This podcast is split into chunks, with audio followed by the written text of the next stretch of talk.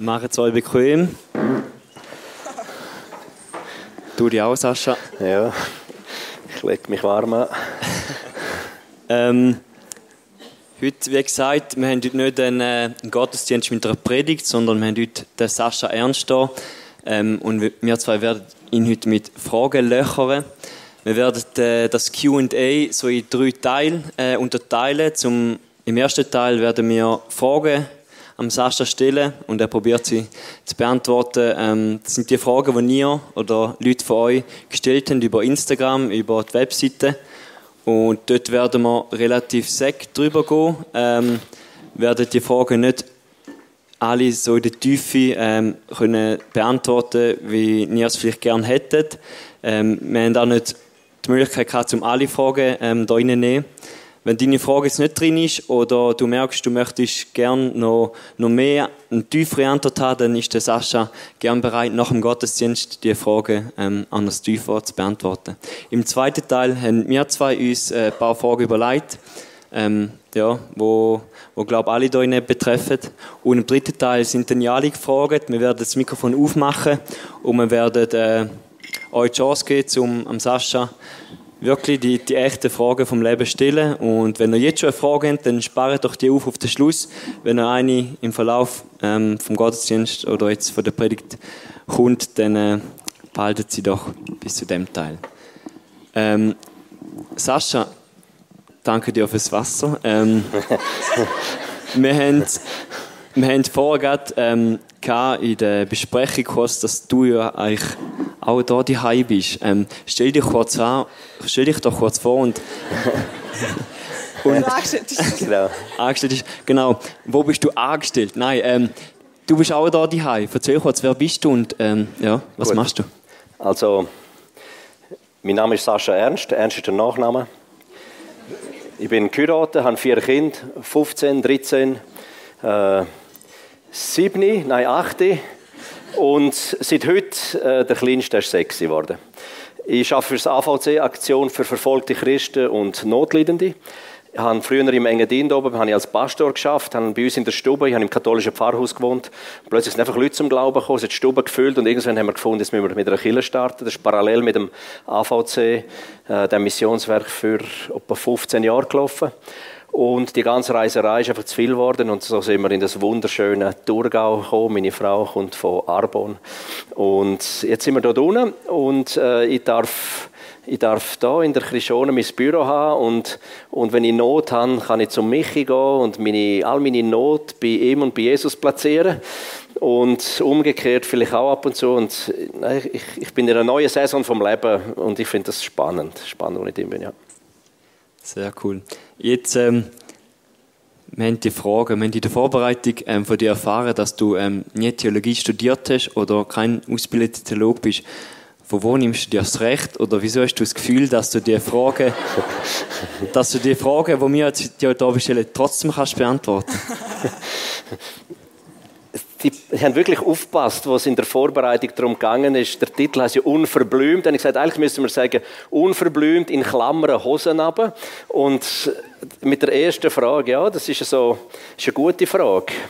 Hoffentlich gibt es auch gute Antworten dazu. Aber ähm, es ist nicht so, dass ich gar nicht Theologie studiert habe. Ich habe etwa drei Jahre IGW gemacht, Institut für Gemeindebau und Weltmission. Ich bin aber einer der schlechtesten Studenten gewesen, die es hatten, weil ich habe, währenddem die einen fünf Bücher gelesen haben, bin ich immer noch am ersten gewesen. Ich bin so langsam gewesen und ich, ich habe immer eine extreme Sehnsucht gehabt, ähm, das Praktische vom Evangelium gesehen. So habe ich schon bald einmal äh, mit den Studenten angefangen, äh, die Autos zu füllen und sind in die ganze Schweiz ausgeschwärmt und haben angefangen, für Kranke Bett, haben angefangen, äh, Befreiungsdienst anbieten, so dass wir neben der Theorie noch etwas Praktisches haben. Ähm, ich sage immer, äh, der Baum erkennt man an der Frucht, das sage nicht, das steht in der Bibel, der Baum erkennt man an der Frucht und jetzt bin ich seit 30 Jahren gläubig. Ich arbeite in einem Werk, wo in Kriegs- und Krisengebiet unterwegs ist und ich darf mir schlichtweg nicht erlauben, mit einem oberflächlichen theoretischen Evangelium unterwegs zu sein. Ich habe, jede Woche habe ich große Berge, große Nöte. Wir gehen jeden Tag x Zehntausenden von Menschen geben wir medizinische Versorgung und Essen und schaffen dort, wo Christen verfolgt werden. Und da verhebt einfach so ein ja, also, also, also, ob jetzt mit oder ohne Abschluss, es verhebt einfach nicht, wenn es theoretisch bleibt. Und in den letzten 30 Jahren habe ich dürfen sehen, weil ich auch mit Jesus gerungen habe und gesagt habe, ich will das sehen, was so drin steht. Ich will nicht Geschichten lesen von anderen, wo mir sagen, was sie erlebt haben, ich will es selber erleben. Und ich kann sagen, in den letzten 30 Jahren habe ich dürfen gesehen oder dürfen ein paar hundert Leute zu Jesus führen. Ich durfte sehen, wie die, wie die Lahmen gehen, die Blinden sehen, die Tauben hören, zu früh verstorben zurück ins Leben kommen. Ähm, das hat, natürlich ist es Gnade, das ist unverdiente Gunst. Aber es hat auch damit zu tun, dass man irgendetwas begriffen hat von der Theologie, die da drinnen ist. Und das ist nicht unbedingt das, was man in der Bibelschule lernt.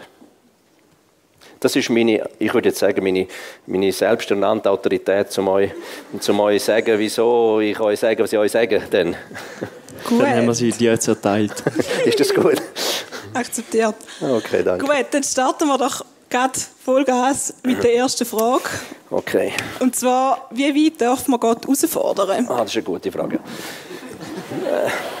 Ich, ich, glaube, wenn, wenn das Herz stimmt, wenn man demütig ist und es aus der richtigen Motivation heraus macht, dann darf man nicht nur, aber dann soll man Gott herausfordern. Im Maleachi Kapitel 3, Vers 10 heißt es, schon im Alten Testament, im letzten Buch vom Alten Testament heißt es, bringend der zehnte Teil von eurem Einkommen ins Vorratshaus vom Herrn ähm, heute im Neuen Testament würde ich sagen, bring es dort her, wo du dein, dein geistige Futter her hast. Und hoffentlich ist es nicht nur von Joyce Meyer im Fernsehen, sondern zwischendurch auch aus der Gemeinde, aus der Kirche. Bring das dort rein. Und das machen ja viele Christen, aber die sind nur zu 50 Prozent gehorsam. Ich glaube, äh, nachher heißt es dann auch, und fordere von mir. Und Gott sagt höchstpersönlich, hey, und wenn du das machst und du in dem Teil gehorsam bist, dann fordere von mir, ob ich nicht die Himmelsfenster auftun werde und dich überschütten werde mit Segen. Und ich habe das gemacht. Ich habe jahrelang aus dem Glauben gelebt, ich hatte keinen festen Verdienst. Gehabt. Und immer bevor ich Geld einzahlen bin, habe ich gesagt, Herr, und jetzt, ich zahle das die paar Noten nie, aber ich fordere von dir, dass Himmelfenster aufgehen und Segen kommt. Und ich habe in, in, den, in dieser Zeit, wo ich so aus Glauben gelebt habe, das ist die spannendste Zeit, ich habe mehrere Autos geschenkt bekommen, ein Haus geschenkt bekommen, ich habe, ich habe zum auf der Rappe genau das bekommen, was ich gebraucht habe für einen Missionseinsatz. Das ist, ja, also ich glaube, wir dürfen, wir sollen Gott herausfordern, aber mit, mit der richtigen Haltung, glaube ich. Einfach demütig, bleiben wir demütig. Gut. Ähm, warum verlässt sich Gott bei, einer, bei seiner weltweiten Rettungsaktion so sehr auf uns Menschen, ähm, wäre er selber nicht sehr effektiver? Ja, klar, wenn er ein, wenn er ein, ein, ein, ein ein liebloser Diktator wäre, dann wäre er extrem effizient. Dann würde er jedem Mais mit der Bibel auf den Hinterkopf klopfen und, und dann würde er begreifen, wer der Chef da im Universum auf dem Planeten ist. Aber so ist er eben nicht. Gott ist von Anfang an ein Beziehungsperson. Und schon in der Schöpfungsgeschichte hat er gesagt, äh, hat, er, hat Jesus, der Vater und der Heilige Geist, haben zu sich selber gesprochen und gesagt, lasst uns Menschen machen, lasst uns Menschen machen, unser Ebenbild. Und du machst, also jeder, der vernünftig ist, will nicht ein Ebenbild haben, um nachher irgendwas wie die, äh, was weiß ich, als, als beziehungslose Wesen über, über die Erde gehen. Jeder, jeder Vater, jede Mutter, die Kinder haben, die wollen Beziehung haben mit, mit diesen Kindern. Und das will Gott auch. Er will Beziehung. Gott ist eine absolute Beziehungsmama. Äh, ein absoluter Beziehungsdaddy. Und, und darum macht er es eben mit uns. Er liebt es, mit uns die Welt zu retten. Und darum hat er auch Jesus abgeschickt als Mensch, dass wir auf Augenhöhe jemanden haben, wo, wo wir, wo wir können, ja, wo, wo zu uns redet, wo uns auch erreicht. Kann sich Gott irren? Ich, ich, glaube, nein, ich glaube, ich glaube nicht. Nein, Gott irrt sich nicht. Äh, ich glaube, Gott, Gott ist Gott, sonst wäre nicht Gott. Oder? Also, wenn sich Gott würde irren, dann, dann, äh, dann wäre nicht Gott, meiner Meinung nach. Ich, ich, ich verstehe ja Gott auch nicht zu 100 Prozent. Ich bin seit 30 Jahren Christ, aber stell dir vor, Gott weiß heute, was morgen kommt. In, in welchen Kopf geht das schon? In, in meinen nicht, in deinen vielleicht schon. Aber, aber das ist einfach Gott. Er ist allmächtig, er ist allwissend. Nein, er kann sich nicht irren. Aber vielmals gibt es Situationen in meinem Leben, wo ich denke, ich bin hundertprozentig überzeugt, Gott hat einen Fehler gemacht.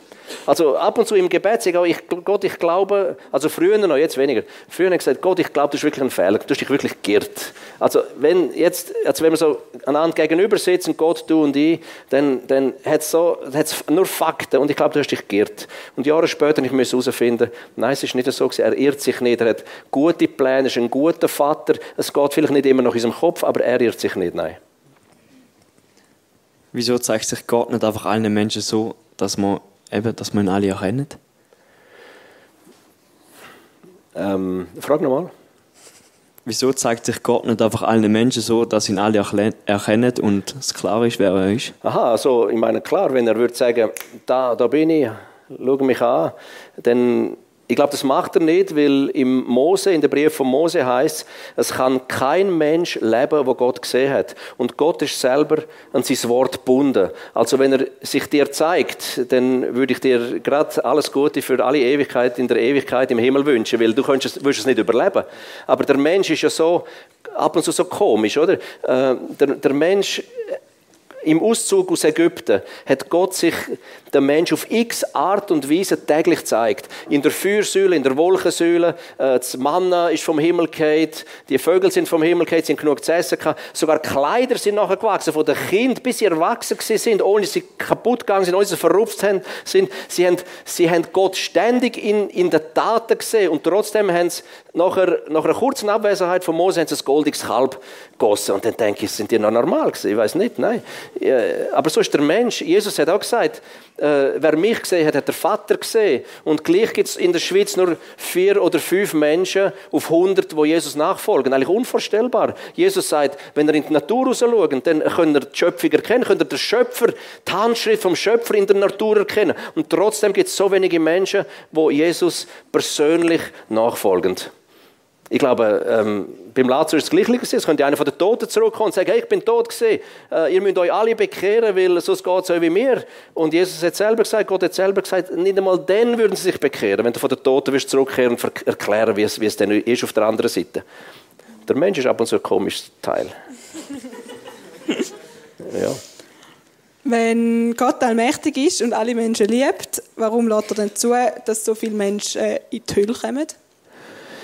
Ja, die Höllfrage, das ist natürlich eine, die heutzutage, also früher, als ich vor 30 Jahren zum Glauben gekommen bin, da hat man noch richtig äh, Himmel- und Höllpredigt gegeben. Wenn einer sich nicht hat bekehren wollte, dann hat man die, die, die, äh, die Höllenkeule ausgepackt. Oder? Dann haben wir wirklich, also ich habe das auch schon mal gemacht, das ist nicht wirklich sehr effizient gewesen, aber dann tut man jemandem dermaßen die Hölle heiß macht und dermaßen Kohle reinschaufeln und denkt, dann, also wenn jemand vernünftig ist, dann muss es, wenn es schon nur annahmsweise Hölle gibt, dann muss er sich ja wirklich bekehren. Aber, aber ähm, nein, äh, die Hölle ist nicht für die Menschen gemacht. Die Hölle ist für den Satan und seine Engel gemacht.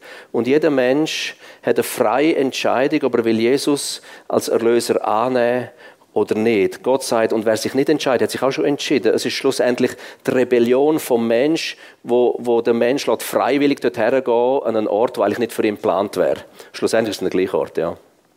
Aber Gott hat nicht die Hölle gemacht für, für den Menschen. Das das, das, ich glaube, das ist etwas, was ihm zutiefst schmerzt und sein Herz zerreißt, wenn, wenn er muss sagen, du hast dich bewusst nicht für mich entscheiden oder dir ist das Leben dermaßen egal gewesen, du hast dich gar nicht damit auseinandergesetzt oder du hast die Möglichkeit bekommen, mir nachzufolgen und in deiner Rebellion bist du einfach deinen eigenen Weg gegangen, bist deinen eigenen Gott gesehen. Das schmerzt der Vater. Der Vater ist eben ein Beziehungsvater und ihn schmerzt, wenn all die Geschöpfe, die er gemacht hat, nicht ihm nachfolgen, sondern ganz bewusst oder unbewusst oder aus Torheit ihren eigenen Weg gehen. Darum eben, Hölle ist für den Satan und, und für die Engel und für die, die freiwillig dorthin wollen. Ähm, wir schauen ein bisschen auf die Zeit und wir merken, dass wir mehr Fragen haben, wie wir Zeit haben. Ich kann Aber, ähm, versuchen, ein bisschen kürzer zu antworten. Ähm, schon überlegen. Genau, wir haben ein bisschen, ähm, wir würden sagen, eine Viertelfrage. Ähm, eine, wo es um Beziehungen und Sex geht und ähm, die ist sehr spannend.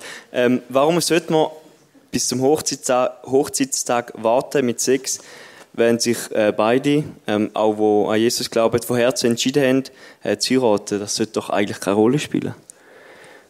Ja, ich sage immer, es kommt immer darauf an, wie viel das du von Gott willst. Ich glaube, Grund, also vor 30 Jahren, als ich zum Glauben gekommen bin, ist das, ist das gar keine Frage gewesen, oder? Heutzutage ist es natürlich klar eine Frage, äh, bei den fast meisten jungen Pärchen, die sich kennenlernen.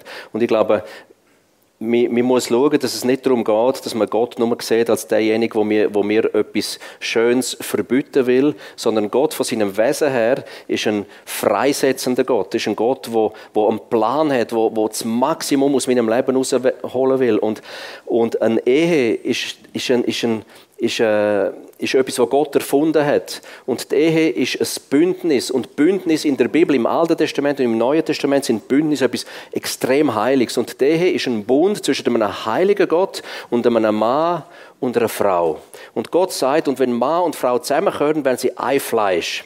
Und wenn man jetzt sagt, okay, Sex vor der Ehe, ähm, das ist mein Recht zum sagen, ob ich das jetzt darf haben oder nicht haben will. Wenn man das macht, denke ich, dann geht man schon einen Bund untereinander ein, aber mir lässt Gott auch einfach außen vor.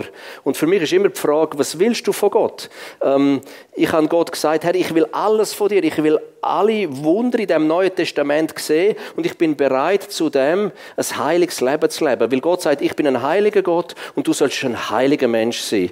Und ich glaube, es geht irgendwie nicht auf, wenn man sagt, ich tue die Gesetze und die Gebote, die Gott gegeben hat, auch die Bündnis heilig behalten, tue ich umgehen, aber gleichzeitig will ich sehen, dass die Kranken gesund werden, die Toten verstehen, Dämonen ausfahren, meine Gebete erhört werden und ich extrem gesegnet werde mit allem, was ich noch brauche für mein Leben. Das ist eine Rechnung, die nicht aufgeht. Wenn ich die sechs frage, ich bin ja in, in, ähm, in Syrien und im Iran in der Untergrundkirche unterwegs. An einem Ort, wo Christen, wenn sie sich heute für Jesus entscheiden, dann kann es sein, dass sie morgen schon nicht mehr am Leben sind. Das ist ein extrem hoher Preis, den sie zahlen. Und mir würde es nicht im Traum, im Sinn kommen, äh, denen zu erzählen, im Orient, wo einen hohen Preis fürs Christsein zahlen, dass im Westen die Sexfrage unter den Jungen hochaktuell ist. Die würden sagen, die würden sagen, ey, geht's euch eigentlich noch? Bei uns geht es um Leben und Tod. Bei uns geht's, wir haben endlich erkannt, der Gott hat mich frei gemacht, hat, hat sein Leben hergegeben, damit ich leben kann, hat er sein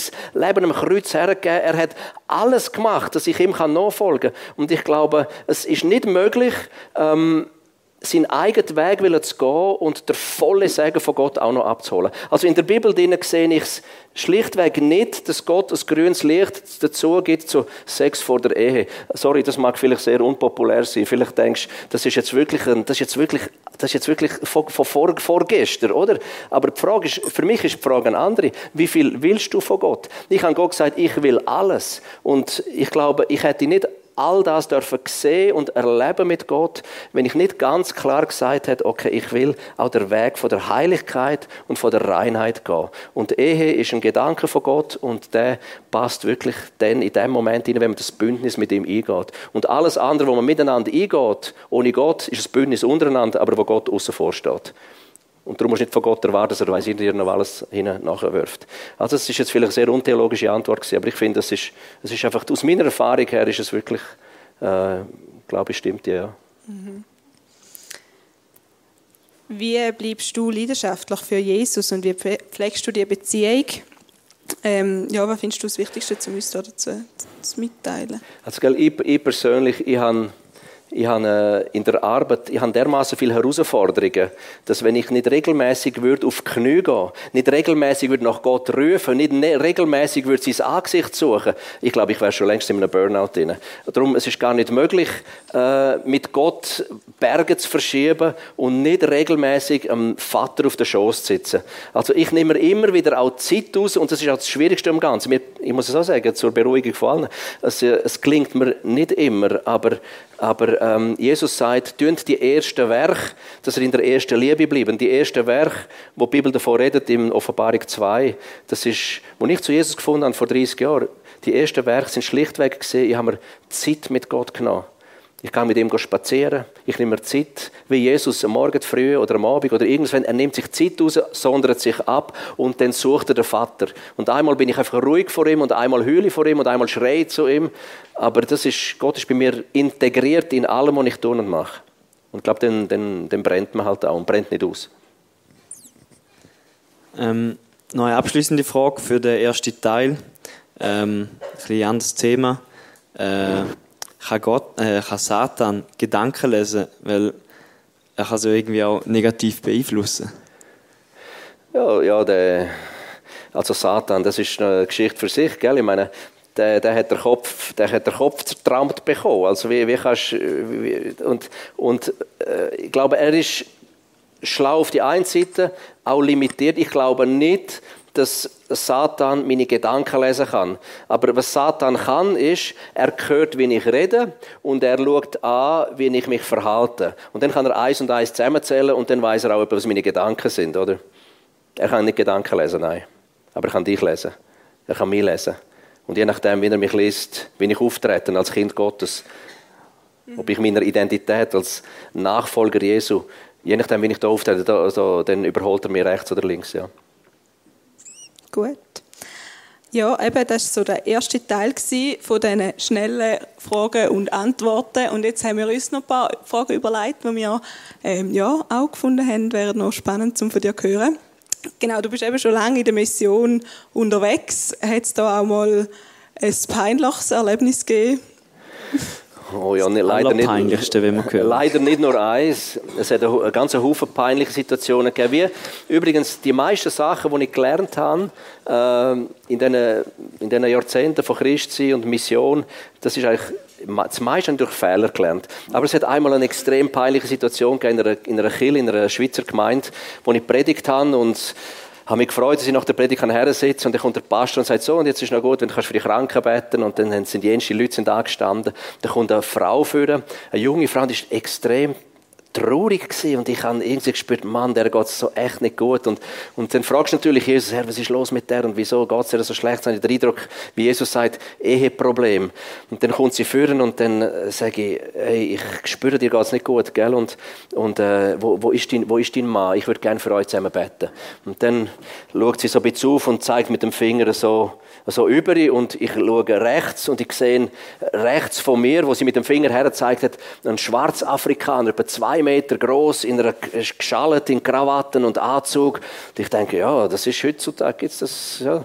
Und, äh, und, und nehme ihn so bei der Hand sage, komm, ich muss unbedingt für euch zwei beten und ihn führen und ich frage gar nicht groß und ich fange an von beten in einer Leidenschaft für die zwei und, und während dem Gebet spüre ich Jesus, die zwei hätten gar nicht dürfen heiraten. Jesus, das ist wie Wasser und Öl, die zwei, das geht nicht. Und irgendwann sage ich, ja, Gott segne eure Situation, wie auch immer. Und und er sitzt wieder auf die Seite und höre, wie er hinten dran sagt, what did he say? Äh, er hat nicht nur Englisch verstanden, er hat gar nicht verstanden, was ich gebetet habe. Und dann kommt der Pastor zu mir her und klopft mir auf die Schulter und sagt, Los, sorry, ich muss dir etwas sagen. Die Frau, für die du gebetet hast, ist übrigens meine Frau gesehen und nicht, und nicht, und nicht ihm seine Frau. Und dann sage ich, ey, und du lässt mich fast zehn Minuten beten und ringen, unter Schmerzen, unter Schweißausbrüchen und, und, und ich habe nachher einem Pastor Wüst gesagt, wie er das hätte können zulassen, aber es war eine meiner demütigsten Situationen. Gewesen. Darum hast du im Gebet auch gemerkt, dass die nicht füreinander bestimmt ja, sind. Ja, Gott sei Dank habe ich noch gemerkt, dass die gar nicht füreinander bestimmt sind. Ja. Was ja gestummen hat, aber ja, so schlimm gesehen. Sie haben mich nachher auch nie mehr eingeladen dort. äh, wir bleiben gerade äh, in der Beziehungsfrage. Ähm, wir gehen weg von dieser Frau, ähm, von dem Pastor, wir gehen zu deiner Frau. Du hast äh, selber erst mit 35 geheiratet. Ähm, da drinnen sind vielleicht auch ein paar, wo, wo vielleicht noch nicht, sagen wir, verheiratet sind oder noch nicht ähm, wissen, mit wem oder ja, so der, der eine Richtige. Ähm, kannst du vielleicht etwas sagen, wie das die Zeit von, von der Ungewissheit, von nicht wissen, ähm, wenn heiraten, wer und so. Ähm, wie bist du in dieser Zeit umgegangen und was kannst du uns da Ja, das ist eine wichtige Frage, die von Prinz und Prinzessin. Ähm, also, das ist jetzt ein, ein, eine von den Situationen, wo ich überzeugt bin, Gott irrt sich. Weil, als ich 25 war, habe ich so den Eindruck gehabt, ich, bin mit 20 zum Glauben gekommen, fünf Jahre später bin überzeugt mit 25, bin ich dann geheiratet, habe ein Häuschen, Kind, Katz, Hund, all das, was man so hat. Und mit, ich bin 25 geworden und ich bin dermaßen enttäuscht gewesen, weil die Frau ist, ist nicht im entferntesten sichtbar gewesen. Und meine Schulkollegen die sind schon zum zweiten Mal geheiratet gewesen und die haben gesagt, das ist völlig unfair und so. Und dann gesagt, und für, für, gesagt, das ist, das ist, äh, dort habe ich wirklich gesagt, Jesus, ich glaube, einfach für dich ein Werkzeug sein, das geht bei dir schon, schon durch. Aber wenn es mal etwas geht um mich, weißt nur um mich, dann, dann da drückst du beide Augen zu. Aber für dich bügeln ist okay, aber, aber mich segnen, das, das, das, das kommt offenbar nicht in Frage, oder? Und da habe ich so in meinem Selbstmitleid bin ich gesehen, ich habe mich so eingerieben mit Selbstmitleid und, und, und wenn ich gewusst hätte, äh, als ich 25, meine Frau ist 10 Jahre jünger, wenn ich gewusst hätte, dass meine Frau, als ich 25 war, ist sie 15, sie hat Spangen im Mund und zwei Zöpfe und, und Gott hat mich bewahrt, Gott hat mich wirklich bewahrt vor etwas dort, oder? Und, aber ich bin so überzeugt, Gott macht einen Fehler. Aber Jahre später habe ich gesehen, nein, das ist nicht so. Ich habe auch Gott die Tore voll gejammert und gesagt, ähm, wenn kommt sie endlich? Ich habe so die Schnauze, Entschuldigung, ich habe so doch die Schnauze voll, einfach vom Alleinsein. Und dann hat er mir gesagt, wirklich wortwörtlich gesagt, hör doch auf jammern, nutz die Zeit aus, nutz die Zeit aus und entdeck die Welt, gang und lass dich brauchen als ein Werkzeug in meiner Hand. Und dann habe ich gesagt, das stimmt eigentlich, weil nachher, wenn ich mal geheiratet bin und Kind habe, dann wird es dermaßen schwierig. Aber jetzt, wo ich Single bin und Schweizer bin und Geld habe, ich kann gehen. Und ich bin gegangen. Und ich bin gegangen und ich bin ich bin bei den Cree-Indianern im Norden von Kanada, bin ich im Evangelisieren. Das ist genial gesehen unter all diesen Indianern.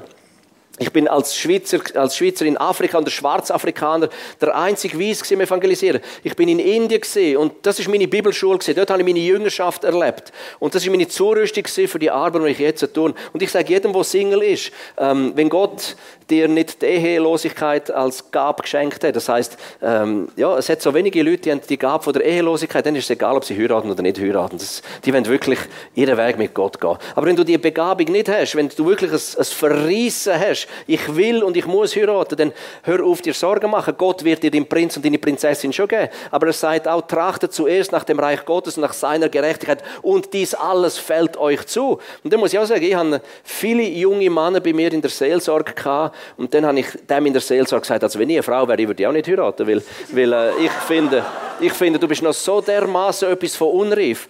Was, was Frauen, sind reif verstanden Frauen? Frauen, Frauen brauchen heutzutage Männer, die nicht ein Rückgrat wie ein Gummischlauch haben, sondern, sondern wirklich echte, gestandene Männer, die sie tragen auf Händen, wo Säulen und Felsen in der Landschaft sind, wo die Frauen wissen zu ehren und zu pflegen wie eine Blume, wie die Rose von Sharon, wie die Lilie im Tal. So, ähm, und das muss man lernen und viele haben das einfach nicht gelernt und viele sind auch keine Männer geworden. Und ich finde, darum ist es auch richtig, gönnt in die Mission, gönnt auf ein OM-Schiff, gönnt zu Jugend mit einer Mission, gönnt mit AVC, machen einen Missionseinsatz und lernt aus euch Männer machen. Und dann, ist es, dann sind wir attraktiv. Ich habe einen hat ständig gejammert und gesagt, ich finde einfach keine Frau und so. Und gesagt, ja, du bist jetzt nicht der Hübscheste, aber, aber, aber, ja, aber das, er hat gesagt, aber, aber fang an von Jesus lieben. Und wenn du Jesus liebst und für Jesus brennst, dann wirst du attraktiv, egal wie du aussiehst. Aber du musst wirklich, du musst für Jesus brennen. Mann, fang endlich an zu brennen aber einfach die im Couch und vor dem Fernseher sitzen und vor der vom Playstation und jammern, die kommt nicht. Nein, die kommt sie nicht. Gott sei Dank kommt sie auch nicht. Also Gott, Gott ist auch gerecht. Gott will nicht jemand bestrafen mit jemandem. Aber, nein, das klingt jetzt hart, aber ich finde, ich finde, tun wir die Zeit, die ihr habt als Singles, investieren sie ins Reich Gottes, lasst aus euch Mannen und Frauen Gottes machen und dann lasst euch zusammenführen. Ich finde übrigens, wie, wie, soll man, wie soll man den richtigen Partner in einer, in einer Gemeinde finden, was nochmal 80 oder 90 Leute hat? Das ist relativ schwierig. Ich finde, so, wie sie im Alten Testament gemacht haben, finde ich eigentlich eine gute Idee. Der eine Pastor hat gewusst, hey, eine super Frau, die muss einen super Mann haben. Und der andere Pastor hat einen super Mann, braucht eine super Frau. Ich tue mal das Telefon, du hast nicht eine. Und der andere sagt, jawohl, ich habe einen, lass uns mal etwas organisieren. Und, und dann bringt man die Leute zusammen. Ich finde es voll, voll legitim, aber, aber geht in die Mission und, und, und lasst Gott, lasst Gott euch formen. Das, das wäre, also, hört auf jammern, lasst, lasst euch formen. Und nachher, noch, noch das zum Schluss, und nachher, echt, wenn du mal ein Kind hast, hey, du sehnst dich zwischendurch, du wärst nur allein. Und die Zeit, wo du allein bist, musst du einfach ausnutzen. Kaufe die Zeit aus. Mhm. Klare Worte. Ja, ja. Ja, ist es so, was ist, was ist. Wie kann ich denn herausfinden, welchen Plan Gott für mein Leben hat? Oder gibt es einfach einen Plan, den Gott für mein Leben hat? Ähm, ja, ich glaube, Gott hat einen Plan A. Ähm, ich habe ich hab vielmals auch nicht gewusst, ich bin in, in Situationen in meinem Leben gesehen, wo ich von einer Kreuzung gestanden bin, nicht gewusst, soll ich jetzt links, rechts, geradeaus oder wieder zurückgehen. Und das heißt im Psalm 37 heißt Befiehl dem Herrn deine Wege. Vertraue auf ihn alleine und er wird dich wohl führen und leiten. Und selbst wenn ich einen Fehler mache, selbst wenn ich einen Fehlentscheid mache und ich gehe rechts anstatt links, wenn meine Motivation und mein Leben mit Jesus richtig ist, er schafft es immer noch, Kurven irgendwo zu kratzen und mich auf den richtigen Weg zu bringen. Ich finde auch, so wie ich die letzten 30 Jahre erlebt habe, wie Gott mich trainiert. Das heißt ja, ähm, wenn wir zum Glauben kommen, sind wir zuerst einmal einfach mal Milchtrinkende. Aber Gott will aus uns geistliche Schnitzelessende machen. Er will, dass wir reif werden. Und er geht mit uns immer ein ähnliches, habe ich gesehen, in meinem Leben, in anderen Leben, immer ein ähnliches Trainingsmuster durch. Und das Trainingsmuster kannst du eigentlich aus den ersten fünf Büchern Mose ablesen. Dort ist Genesis. Es geht auf jedem Glaubenslevel, ob du jetzt die geistlichen Flipflops anhast oder ob du langsam ins, ins Kindesalter kommst, ins Teenageralter, ins Jugendlichenalter, ob du ein geistiger Erwachsener wirst oder irgendein Ziel ist, ein Vater oder Mutter in Christus zu sein. Er geht mit dir immer den gleichen Weg. Genesis ist immer wieder. Genesis heißt Neuanfang. Auf jedem Level musst du neu lernen und dazulernen. Und nach Genesis kommt Exodus. Du musst Sachen hinter dir lassen. Sachen, wo er am Anfang, noch nicht zum Glauben gekommen bin, da hat er zum Teil mit beide Augen zutun und beide Ohren zugedrückt und hat Sachen durchgelassen, mich immer noch gesegnet. Aber vom nächsten Glaubenslevel ist das nicht mehr gegangen. Die müssen alte Sachen abschneiden und hinter mir lassen. Wie das Volk, das aus Ägypten ausgezogen ist. Hat einfach müssen all die alten Sachen die lassen. Und dann kommt Levitikus. Gott trainiert uns im Gesetz, im Wort Gottes. Josua 1,8 heißt, willst du erfolgreich sein, dann meditier Tag und Nacht darüber nach, was Gott dir zu sagen hat. Und Gott, und die Leute fragen, ja, wie redet denn Gott zu mir? So redet Gott zu mir, so. In dem, dass du das Wort Gottes liest, so redet Gott zu dir. Meistens so. Und dann geht es weiter nach Levitikus, nachdem, nachdem dass er dir durch das Studium vom Wort Gottes erklärt hat, was seine Absichten für dein Leben sind, seine Pläne für dein Leben gibt es einen Test, das heißt Numeri. Numeri wird prüft auf Herz und Nieren, ob du begriffen hast, was du vorher erklärt bekommen hast. Und nicht, weil Gott nicht wüsste, ob du begriffen hast oder nicht, sondern weil er weiß, dass du nicht begriffen hast, lässt er dich testen. Und meistens gehen wir ja durch und darum gibt es Deuteronomium. Deuteronomium heißt Wiederholung des Gesetzes. Und er lässt uns so viel mal durchgehen, bis wir diesen Test bestanden haben. Und wenn wir den Test bestanden haben, dann geht es wieder zum nächsten Glaubenslevel, Genesis, und dann wieder Exodus, lass wieder sagen, gewisse Sachen hinter. Ich meine, in meinem jungen Christsein hat er gewisse Sünden bei mir durchgelassen, die er zehn Jahre später nicht mehr durchgelassen hat. Wo er den Finger drauf tut hat und gesagt, Sascha, das geht nicht mehr. Dann musste ich entscheiden. Will ich weiterkommen in den nächsten Level? Dann musste ich aufhören mit dieser gewissen Lebenshaltung oder Einstellung oder vielleicht Sündhaftigkeit. Gartenschlage. ähm, ja, vielleicht gibt es schleuere Antworten, aber ich, ich finde, das ist... Ähm, wie bist du im Alltag ein, ein Zeugnis für Gott? Ähm, ich habe einmal vor Jahren mit, mit dem Heiligen Geist eine Abmachung gemacht. Ich habe gesagt, Heiliger Geist, ich bin dermaßen schlecht, ein Gespräch mit jemandem über den Glauben anzufangen. Aber weil ich ja weiss, dass du Gott viel mehr Interesse an der verlorenen Seele hast als ich, gehe ich mal davon aus, dass du mir Türen öffnest. Und die haben gesagt, Heiliger Geist, tun du mir Türen auf und ich tue den Fuß rein. Und das funktioniert bis zum heutigen Tag. Ich kann jede Woche kann ich mit irgendjemandem, wo mir einfach vor die Füße gestellt wird, über den Glauben reden. Und das ist so etwas von natürlich und einzig und, und, und einfach. Weißt? Also du kriegst es häufig auf dem, mit, mit, mit dem System, glaube ich, äh, auf dem Silbertablett äh, präsentiert. Und du kannst fast nicht anders als über den Glauben reden. Ich bete auch sehr häufig und sage, Gott, lass mich Divine Appointments haben. Gott weiß, wo im Bodensee, wo in Arbon äh, verzweifelte Seelen sind und Leute, die in, in, Not sind. Und Divine Appointments ist, er nimmt mich da hin und er führt mich zu den Herren, wo, wo in Not sind. Und so ist bei mir im Engadiner Gemeinde entstanden. Ich, ich, ich, ich habe so wirklich die Nase voll von all diesen unerhörten Gebeten. Und ich habe angefangen, den Tagesanzeiger NZZ lesen und wollte eine Stelle annehmen in Zürich. Und ich habe noch gebetet am Morgen, weiss ich gesagt, Herr, lass mich göttliche Begegnungen haben. Dann bin ich in der Coop auf Samaden gepostet und laufe in eine ehemalige Schulkollegin rein. Und sie sagt, hey, was machst du da und was machst du eigentlich im Leben? Und ich sage, ja, ich bin, äh, ich bin Sportseelsorger, Wanderprediger und Evangelist. Und dann sagt sie, was ist denn das komisch? Und dann äh, habe ich sehr erklären, wie ich zum Glauben gekommen bin, wie Jesus mich von, von Depressionen über Nacht befreit hat. Und sagt sie, meine Mutter muss nächste Woche in die Klinik, die leidet dermaßen unter Depressionen. Meinst du, dein Jesus kann ihr auch helfen? Dann gesagt, sicher, Jesus kann immer helfen. Zwei Tage später bin ich mit versammelter Familie, die alte Mutter, drei erwachsene Töchter an einem Tisch gesessen, haben ihr von dem Jesus erzählt und am Ende von dem Abend sind wir alle auf die Knie, sie haben ihr Leben Jesus gegeben, die sind bis zum heutigen Tag sind in der Kirche und ihre Kinder sind zum Glauben gekommen. Das ist Divine Appointments. Wenn du mit den richtigen Leuten zusammenkommst, das Haus vom Frieden finden. Gott weiß, wo sie sind. Und er muss sich nur mit ihnen zusammenführen. Für das gibt es Engel, dienstbare Geister.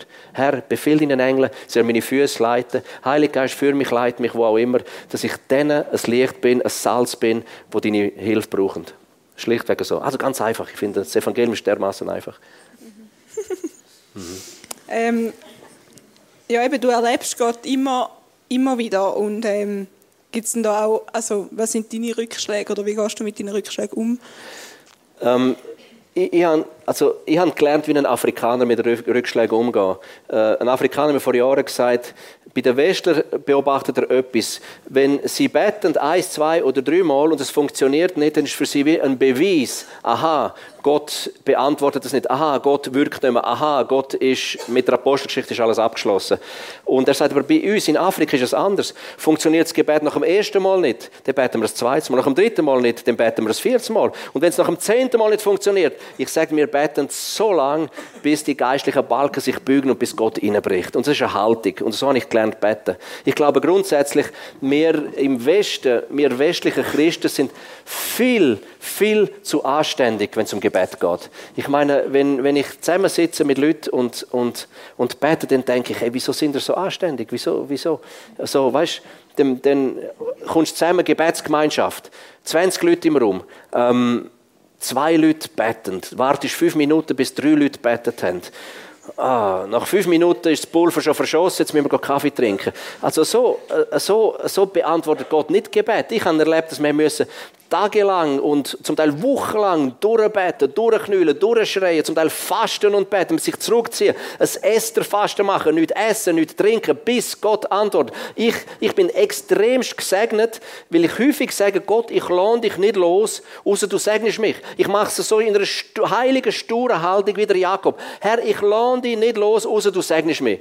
Und wie viel Mal hat Gott mich gesegnet, wo ich einfach gesagt habe und bin in einer Alphütte auf, habe mich eingeschlossen, drei Tage, ich, ich gehe nicht aus dieser Hütte raus, bis du nicht geredet hast. Und Gott liebt so, so Sturheit.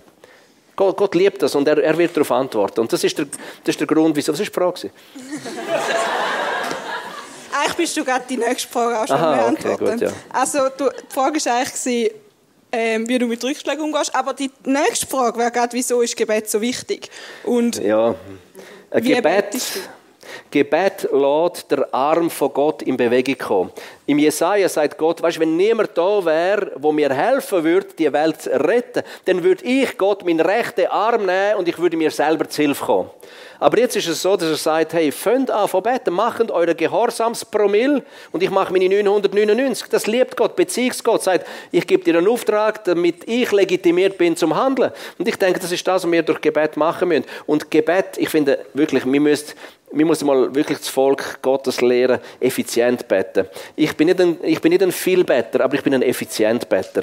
Ich habe gelernt, Verheißungen aus der Bibel zu nehmen, im Herzen zu glauben, nach Markus Kapitel 11, Vers 4, 3, 4, 3, 4 25, im Herzen glauben, das Herz ist unser Geist. Das heißt Glauben Glauben heißt umklammern, festheben, nicht mehr loslassen. Umklammern geistige Wahrheiten, Verheißungen mit deinem Herz, gang mit deinem Schwanger, Meditiere darüber, bis es ein Teil von dir selber geworden ist. Das ist ein Rema-Wort. Bis der Heilige Geist dir anfängt, das Wort Gottes, das du gelesen hast, zu offenbaren, dir aufzuschliessen. Und wenn das passiert, dann ist es ein Teil von dir selber geworden. Und dann kannst du beten, bittet und es wird euch gegeben. Also von dem wenigen, was ich in der Bibel schon gelernt habe, denn das vielleicht. Das heißt, bittet und es wird euch gegeben. Bitten, das Wort Aiteo aus dem Griechischen heißt bitten, verlangen, aussprechen, proklamieren. Dann bekommt das Gebet plötzlich eine ganz andere Dynamik. Ich fange nicht vor Gott gewisse Sachen an vorsüßeln und irgendwie, vielleicht geht es, vielleicht geht es nicht. Oder ich tue Gott auch nicht fünf Minuten erklären, was er schon lange weiß. Ich tue, ich tue sagen, Herr, das ist der Berg. Du hast gesagt, wir sollen zum Berg sprechen, wir sollen den Berg bombardieren. Mit was? Mit unseren Gefühlen? Nein, um Gottes Willen nicht. Aber mit biblischen Wahrheiten. Weil irgendwann, wenn du das machst, im Herzen glaubst, mit dem Munde bekennst, mit dem Gebet Sache bombardierst, dann wirst du sehen, wie die Realität langsam unter der Wahrheit anfängt zu zerbröckeln, bis die Realitätsberge abgedreht sind oder im tiefsten Punkt vom Meer versenkt werden. Das ist Gebet. Und ich bin dermaßen in Not ab und ich brauche jeden Tag mehrere hunderttausend Franken im Missionsfeld draussen,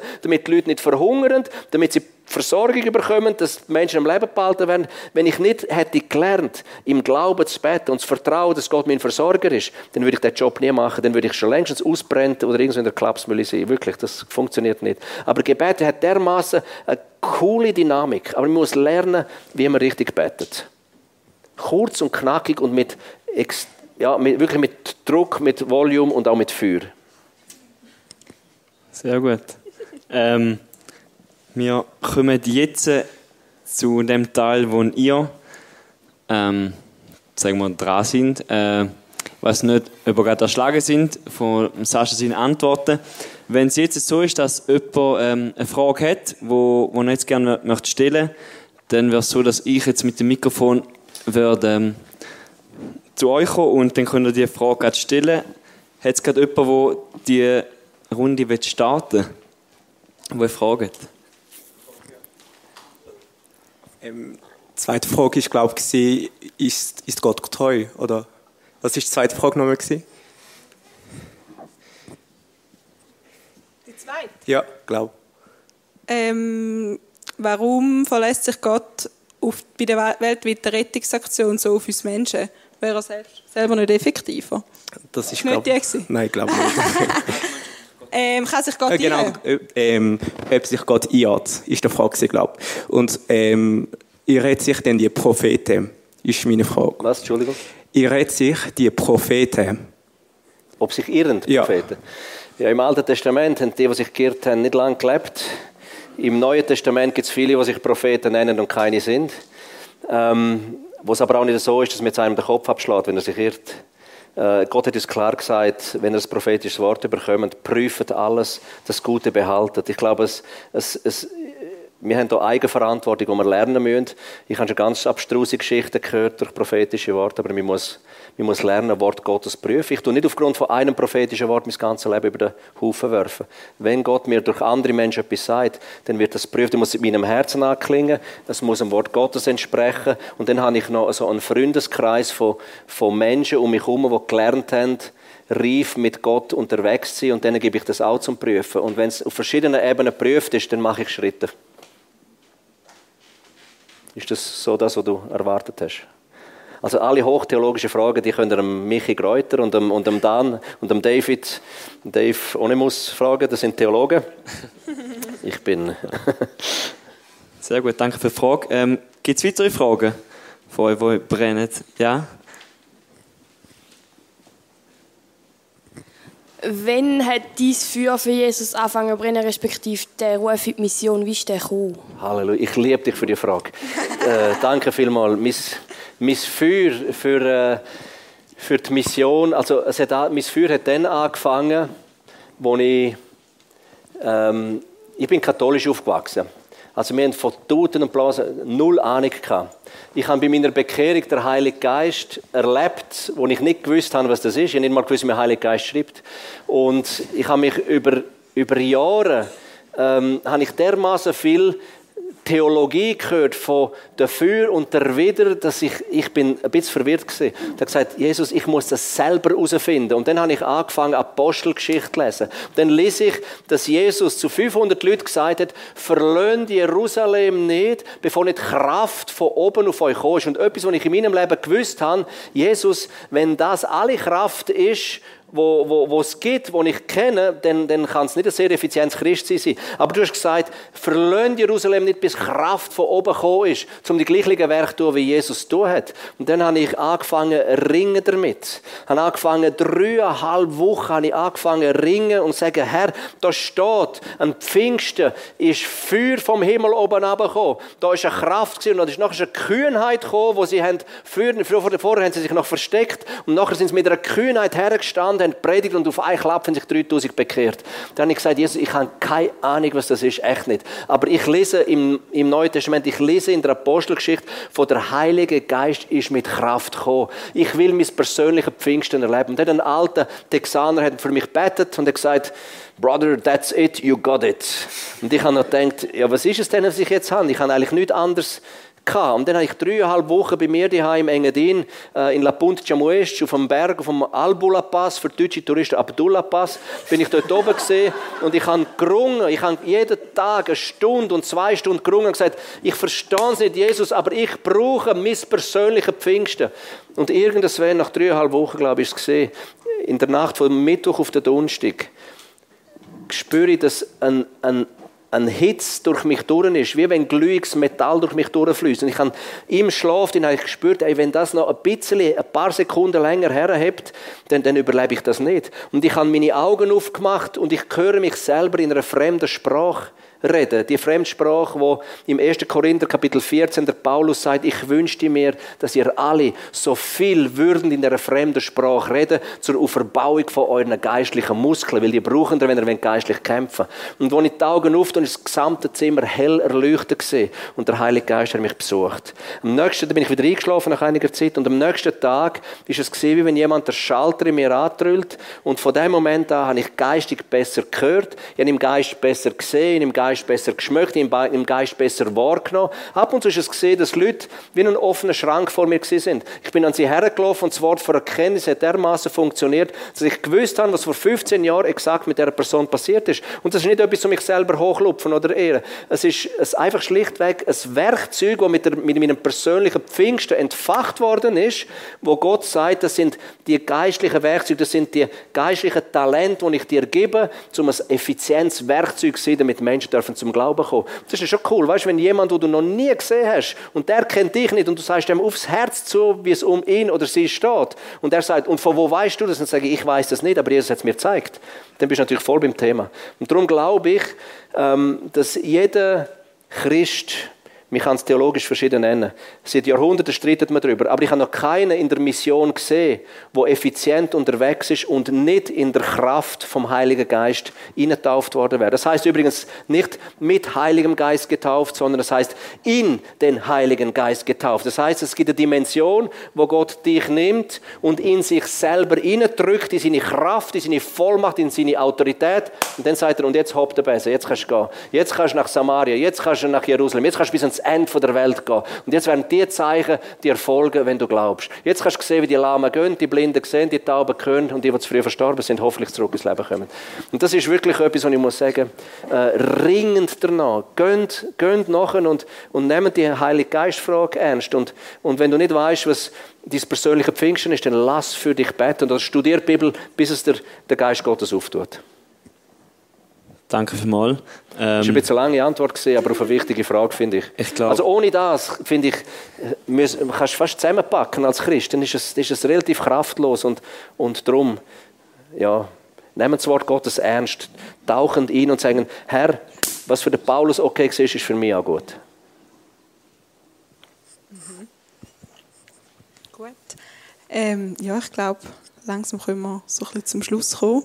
Wir haben noch ähm, ein, zwei Fragen für den Schluss. Und zwar, ähm, ja, was willst du uns so ein bisschen im Depot weitergeben? Oder ja, ist da noch irgendwie etwas auf dem Herz, was du uns willst sagen Ja, unbedingt. Sind, sind mutig. Sind mutig. Hey, das Leben geht so schnell vorbei. Und wenn man jung ist, hat man gewisse Narrenfreiheit. Man darf Sachen machen, die vielleicht nicht politically correct sind, aber bis so gut machen es. Vielleicht kurz ein Beispiel. Ich bin im Kanton Graubünden und in den Zeitungen haben sie anerboten, jenste okkulte Praktiken.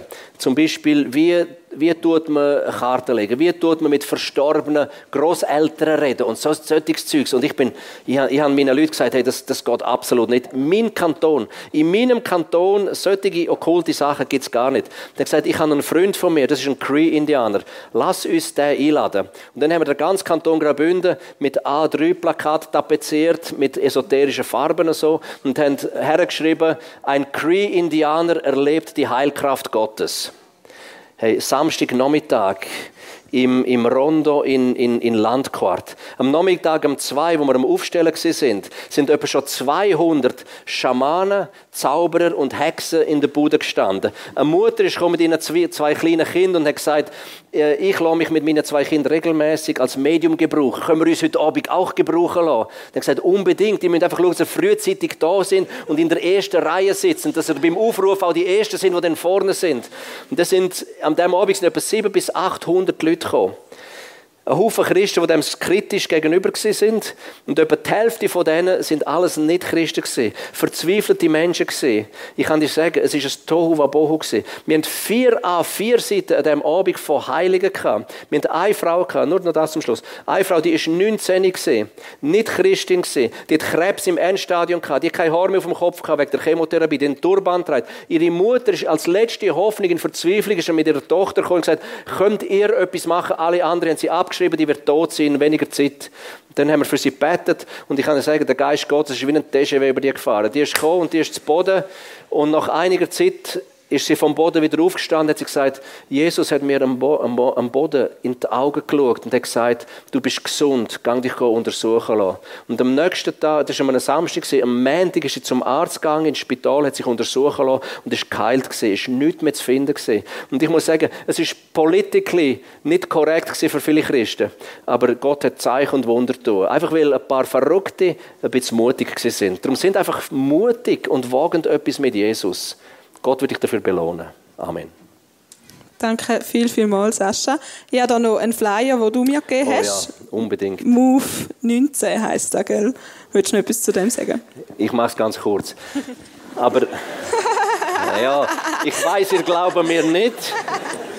Aber ich versuche es wirklich. Move 19, Gott hat mir vor zwei Jahren gesagt, lass die junge Generation gibt ihnen die Möglichkeit, dass sie ihre Leben in der Mission investieren können. Wer in die Mission geht, sieht, sieht Gott am Werk. Und als Schweiz haben wir dermaßen äh, eine lange Tradition von Mission. Und wir werden dort mit verschiedenen Werken und mit verschiedenen Leuten, die euch von der Mission erzählen, wenn wir so einen Missionstag haben, am Samstag, am 14. Dezember. Und da werden verschiedene Leute kommen. Doris Lindsay von Südafrika, Tabea Opliger, die mit Prostituierten schafft in Tel Aviv. Der Bobby ist dort, der Kuhn ist dort, ich bin dort, der Stefan Vorrüti sind dort. Und wir werden so einen Tag haben, wo es heiß zu und her geht, was Mission ist. Und ich bitte dich, ich flehe dich an, wenn du willst, dein Leben als Single schlau investieren, dann komm unbedingt an den Move 19 Tage, dem 14. Dezember, schreib dich jetzt schon ein, melde dich jetzt schon an und mache so einen Short Mission Trip und erlebe Gott vor Ort. Wie du kannst hands-on wirken, wie du siehst, wie die Kranken gesund werden, wie für andere betet,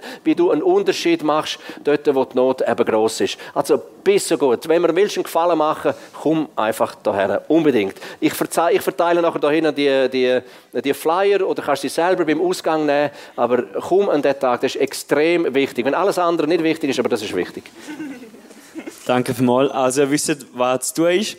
Ähm, wir möchten jetzt in eine zweite Zeit vom Lobpreis gehen und äh, die Zeit äh, ist auch eine Zeit, wo wo man da kommen und ähm, wer vielleicht jetzt durch eine Frage aufgewählt ist oder merkt, oh, da ist etwas in meinem Leben, wo, wo ich nicht, nicht jetzt möchte wieder heimgehen und einfach wieder weiterleben, so wie ich bis jetzt gelebt habe, sondern ich möchte etwas ändern, ich möchte mein Herz verändern, dann äh, ist der Sascha äh, sehr gerne bereit. Es sind auch andere, es ist der Dave, es ist äh, der Michael, der Micha, sind bereits äh, im Hinterteil vom, vom Raum, um für dich beten und dich segnen lassen, für dich beten, dass du mit einem neuen Herz, mit, mit einem veränderten Herz da rausgehen Genau.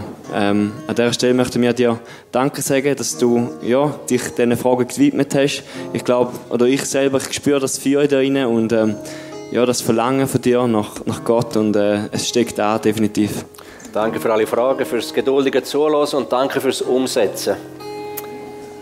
Amen. Amen. Ja. Okay, merci vielmals.